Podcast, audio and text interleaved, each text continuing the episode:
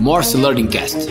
Apenas alguns minutinhos para descomplicar o Tecniquez digital que você pode usar no seu dia a dia.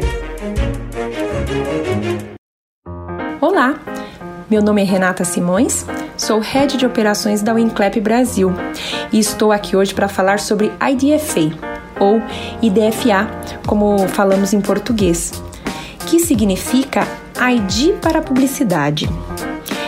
Um identificador quase único para um dispositivo em qualquer aplicativo que o usuário tenha.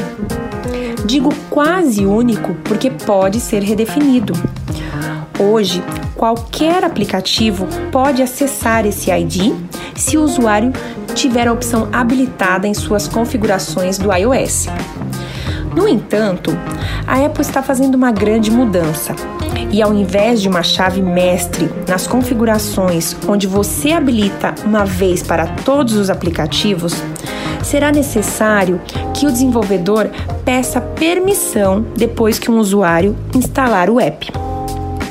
Isso terá algumas grandes implicações na disponibilidade de acesso ao ID, já que os usuários aceitarão menos do que antes e limitará também a atribuição determinística para campanhas de aplicativos móveis, já que tanto o aplicativo onde você mostra o anúncio quanto o app instalado precisam agora ser habilitado pelo usuário para atribuição funcionar. Obrigado por participar de mais uma edição do Morse Learning Cast. Maiores informações sobre o tema e o convidado do dia estão no descritivo deste podcast. Lembrando que, assim como qualquer outro idioma, a fluência no digital também está na prática do dia a dia. Se você gostou do conteúdo e do que está aprendendo conosco, compartilhe, porque quanto mais profissionais fluentes no digital ao seu redor, maiores as chances de avançar na digitalização de seus projetos e sua empresa.